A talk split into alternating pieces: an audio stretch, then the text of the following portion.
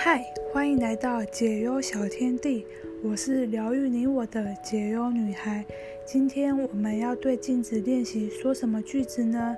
请看镜中那可爱的自己，并对自己说：“我放下来自过去的负面信念，现在我要让肯定句为自己实现愿望。”接着对自己说：“你想实现任何愿望的肯定句。”举解忧女孩的例子来说。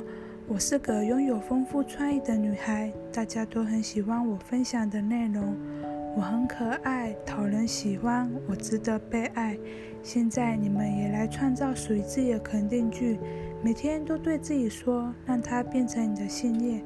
今天的分享就到这里，那我们明天见喽。